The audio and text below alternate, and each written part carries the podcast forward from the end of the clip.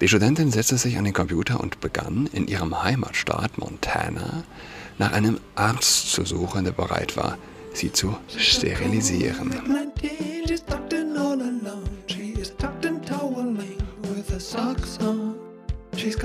Hallo und herzlich willkommen zu Adrats Podcast. Mein Name ist Julian Adrat. Unter freiem Himmel befinde ich mich gerade und lasst uns eine kurze, schnelle Folge machen. Als die Plattform, lese ich von der FAZ Politico, Anfang Mai über den Plan des obersten Gerichtshofs der Vereinigten Staaten berichtete, das fast 50 Jahre alte landesweite Abtreibungsrecht zu kippen, wartete Dani Marietti nicht lange. Die Studentin setzte sich an den Computer und begann, in ihrem Heimatstaat Montana nach einem Arzt zu suchen, der bereit war, sie zu sterilisieren. Ich wusste schon immer, dass ich keine Kinder wollte, sagte die 25-Jährige dem Sender NPR. Aber wenn man jünger ist, heißt das immer, dass man seine Meinung später noch ändern wird. Spätestens, wenn man jemanden trifft, mit dem man sich eine Familiengründung vorstellen kann. Die Angst, künftig eventuell nicht mehr selbst über Verhütung oder Abtreibung entscheiden zu können, ließ Marietti jetzt dennoch einen Termin zur Sterilisation vereinbaren. In den kommenden Tagen werde, werden der Studentin beide Eileiter entfernt. Marietti gehört zu den schätzungsweise Zehntausenden Amerikanerinnen, die nach dem Ende des in der Grundsatzentscheidung Roe vs. Wade garantierten landesweiten Abtreibungsrechts weitere Verbote bei der Fortpflanzungsmedizin fürchten und sich sterilisieren lassen. Warum, warum, warum machen das Frauen? Männer, Männer würden sie, es ist schwierig sich vorzustellen, oder? Zehntausende Frauen lassen sich äh, verstümmeln, lassen sich die Möglichkeit auf Kinder zu nehmen, äh, lassen, ne, nehmen sich die Möglichkeit auf Kinder. Äh, warum tun sich Frauen das, das an? Durch die Entscheidung Dobby, äh, Dobbs vs. Jackson, Women's Health Organization, hatte der oberste Gerichtshof der Vereinigten Staaten die Frage der Abtreibung am 24. Juni den einzelnen Bundesstaaten überlassen. Mariettes Heimatstadt Montana lässt Schwangerschaftsabbrüche zwar weiterhin zu, Punkt, Punkt, Punkt, und hier beginnt die Bezahlschranke. Und im Grunde kann man das schon so kommentarlos stehen lassen. Ja? Schadet sie jemand anderem als sich selbst? Erstmal nicht, nicht wahr? Aber, aber sie schließt sich aus aus einem Generationenvertrag.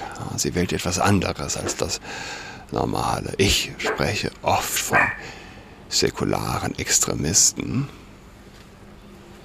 Und das ist ein Beispiel dafür. Der Vokul stiehlt Menschen, die früher der Menschheit Gutes getan hätten. Nonne kann sie nicht mehr werden.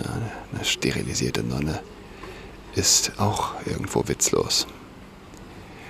Es ist ein Vorteil religiöser Menschen. Sie bekommen Kinder. Der Säkularismus ist immer, immer eine Sackgasse. Buchstäblich. Er ist unfruchtbar. Er schafft sich zwar nicht selbst ab. Der Teufel schafft sich nicht selbst ab. Natürlich nicht. Aber der Teufel stiehlt das Individuum. Der Teufel schnappt sich Dani Marietti, lässt sie sich die Eileiter abschneiden und hält sie dann Gott vor und sagt, schau mal, Gott, dieser armseligen Kreatur gibst du, äh, gibst du den Vorzug. Heute lässt sie sich eine gesunde, und ich sage jetzt einfach mal eine attraktive junge Frau, die Eileiter abschneiden und in die Tonne klöppeln. Ja. Was denkst du, wird sie morgen anrichten? Dieser Ollen kannst du nicht helfen. Jesus, ja, lass es sein. Für die, für die lässt du dich ans Kreuz nageln. Es ist die große Kraft, die uns der christliche Glaube schenkt, letztlich der Glaube, dass Gott jeden Menschen liebt, ganz gleich, was für ein Schwachsinn er anstellt. Was ist denn die Alternative? Dazu gibt es keine äh, Alternative, ohne den Menschen insgesamt zu verachten. Hm? Die einen lassen sich also sterilisieren, derweil die Vogue-Teens sich ebenfalls sterilisieren lassen. Ist noch nicht ganz im Mainstream angekommen, dass eine Geschlechtsumwandlung immer auch Kastration bedeutet. Da ist zum Beispiel im Biologieunterricht zu lehren, würde viele Teenager für Selbstverstümmelung, äh, Selbstverstümmelung bewahren. Das wäre moderner Biologieunterricht. Aber wir leben im Jahr 2022. Ja? Und im Jahr 2022 glauben Frauen ohne BH, bekämen sie die besseren Typen ab. Sich selbst kastrierende Teenager lassen Schwule und Lesben aussterben.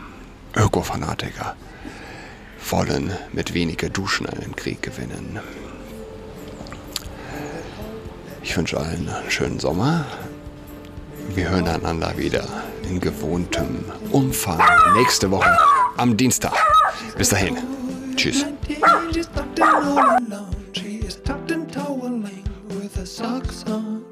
She's got COVID-19, just acting all alone. She's tucked and toweling with her socks on.